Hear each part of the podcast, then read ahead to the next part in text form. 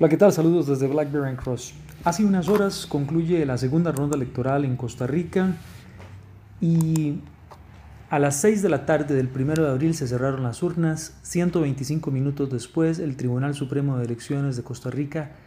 ya tenía los resultados de cerca del 90% de las urnas que se habían abierto y con eso, con un solo dato, 125 minutos después, ya se sabía quién era el presidente electo, en este caso el señor Carlos Alvarado del partido Acción Ciudadana. Poco después publiqué yo en Facebook a mi grupo de amigos lo siguiente, el Tribunal Supremo de Elecciones es de lo mejor que tenemos en Costa Rica. Mientras en muchos países dos semanas después no saben quién ganó las elecciones, aquí en 125 minutos ya tenemos resultados contundentes. ¿Será que podemos hacer benchmarking acerca de procesos SMED con el Tribunal Supremo de Elecciones? Y bueno, parece ser que el comentario le gustó a muchos de mis colegas y amigos en mi red de Facebook y un colega de Honduras eh, me pide comentar al respecto eh, con su eh, comunidad de amigos hondureños y me dice que allá en Honduras eh, estuvieron varios días sin saber cuáles fueron los resultados. Luego me entero también de que Nayib Bukele, que espero estar pronunciándolo bien, es el um, alcalde de San Salvador, publica que lo siguiente, leo de la cuenta de Twitter de, de don Nayib. Costa Rica dando resultados irreversibles a las 8 de la noche, el mismo día de las elecciones y un claro ganador con casi 70% de participación. En El Salvador, con una participación de poco más del 40%, el Tribunal Supremo de Elecciones de El Salvador dice que ya casi da el escrutinio después de un mes.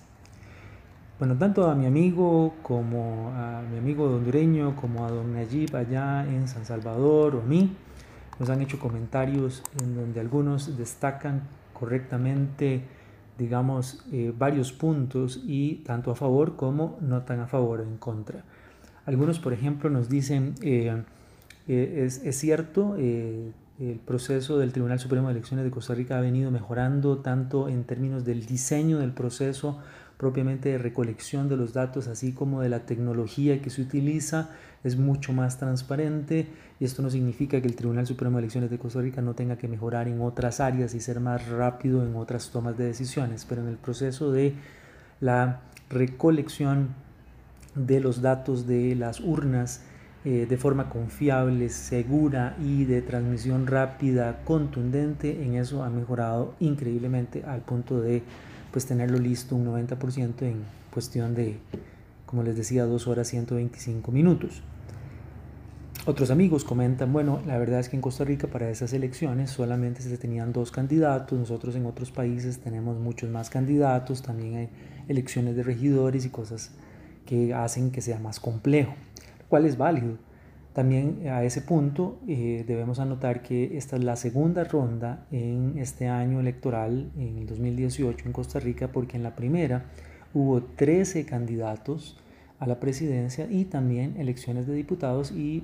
ya para cuatro horas después había una claridad muy importante acerca de quién estaba fuera y quién estaba dentro de la segunda ronda electoral. De los 13 candidatos fue muy claro pocas horas después, ni siquiera a la medianoche del mes de febrero en el que se realizan las, la primera ronda, que eh, Fabricio Alvarado y Carlos Alvarado eran los que iban a ganar las eh, elecciones en primer y segundo puesto respectivamente para poder pasar la segunda ronda y eso hace que es, eh, sea un proceso más ágil, más dinámico y que em, también el, Tribunal Supremo Electoral muestra mucha agilidad y mucha velocidad en ese proceso eh, inicial y así lo ha venido haciendo durante muchos años. Creo que el, mensaje acá está justamente en entender que si hay una organización que está haciendo estos procesos más rápido que otras organizaciones que tienen el mismo papel, que tienen la misma actividad o están diseñadas para el mismo fin, pues es bueno hacer benchmarking, es bueno, es bueno hacer estas comparaciones para entender, bueno, qué es lo que estás haciendo vos mejor que yo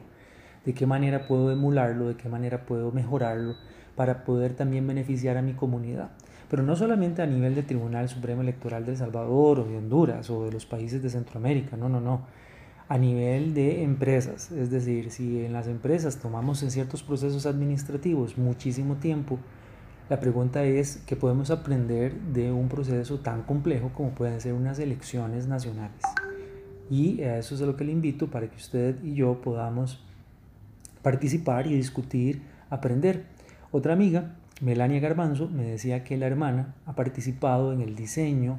de la plataforma tecnológica del Tribunal Supremo de Elecciones que permite gran parte de esta agilidad de trámite en la recolección y procesamiento de datos. Y ya le hemos pedido a Melania que una vez que se calmen las aguas electorales, pues hablemos con la hermana para que nos cuente pues todo el trabajo que esto ha significado y así podamos hacer una buena sesión de benchmarking. ¿Le interesa? A mí me interesa muchísimo y ojalá que usted también. Le invito a que permanezca frecuentemente consultando estos podcasts, que visite www.blackberrycross.com, nuestro blog, en donde también vamos a estar colocando información al respecto. Ya sabe, si uno no sabe, pregunta, porque para aquí es para eso estamos, para ayudarnos entre todos y salir adelante, mejorar nuestras compañías, innovar y ayudarle a nuestros países. Que esté muy bien, saludos desde Blackberry Cross, muchos éxitos.